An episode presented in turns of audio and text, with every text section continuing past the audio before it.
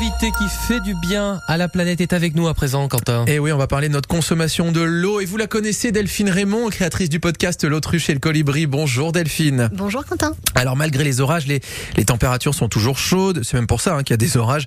Vous n'avez pas trop chaud, euh, vous, chez vous, Delphine, euh, en ce moment? Un petit peu quand même. Hein très très chaud. Et puis on est en alerte sécheresse hein, depuis un certain temps déjà. Ah oui. Eh bah tiens, venons-en à cette alerte euh, sécheresse. Ça fait plusieurs mois qu'on y est dans le 06, euh, malgré les pluies euh, à répétition. Tiens, combien de pourcentage d'eau, par exemple, sur euh, notre planète Ça, c'est un chiffre qu'on apprend à l'école. hein. Bah, la planète, en fait, elle est recouverte de 72% d'eau. Euh, Par contre, dans ces 72%, en fait, il y a 2,8% uniquement qui sont de l'eau douce. Ouais. Donc, euh, sous forme liquide ou solide, euh, avec les glaciers. Et euh, c'est une goutte d'eau, sans jeu de mots, sur la Terre. C'est le cas de le dire et on en parle dans le nouveau numéro du podcast L'autruche et le colibri qui s'appelle l'or bleu. Alors peu d'eau douce, vous l'avez dit, et en plus tous les humains n'arrivent pas à se la partager. Cette eau, on le sait. Hein. Alors déjà, il y a une personne sur quatre aujourd'hui qui est privée d'eau, d'eau potable euh, sur Terre. Donc ça, c'est déjà euh, alarmant. Et puis on estime que d'ici à 2050, euh, les personnes qui vont être vraiment connaître des pénuries d'eau de- significatives, donc d'une période d'un mois, seront 5 milliards sur Terre. Donc c'est énorme. Ouais, et puis c'est lié, on l'imagine, à une surpopulation. On est plus nombreux sur Terre aujourd'hui qu'il y a 50 ans, par exemple. Mais à l'échelle individuelle, déjà, on consomme trop. Alors, depuis 1920, en fait, la population a été multipliée par 4. On consomme 6 fois plus, donc euh, c'est déjà énorme.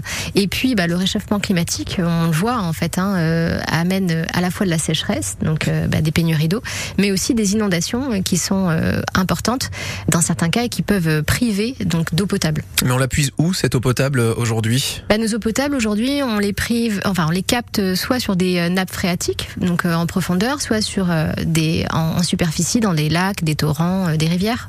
Il y a aussi des nappes phréatiques. Est-ce qu'il en reste, au fait? Qui soient pas asséchées, vous voulez dire? Bah, il en reste quelques-unes, oui.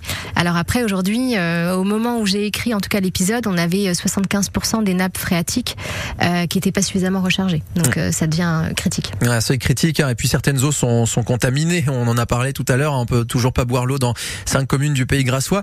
Mais notre hydratation, en fait, elle représente pas une grosse partie de notre consommation d'eau. Ouais, ça représente pas grand-chose.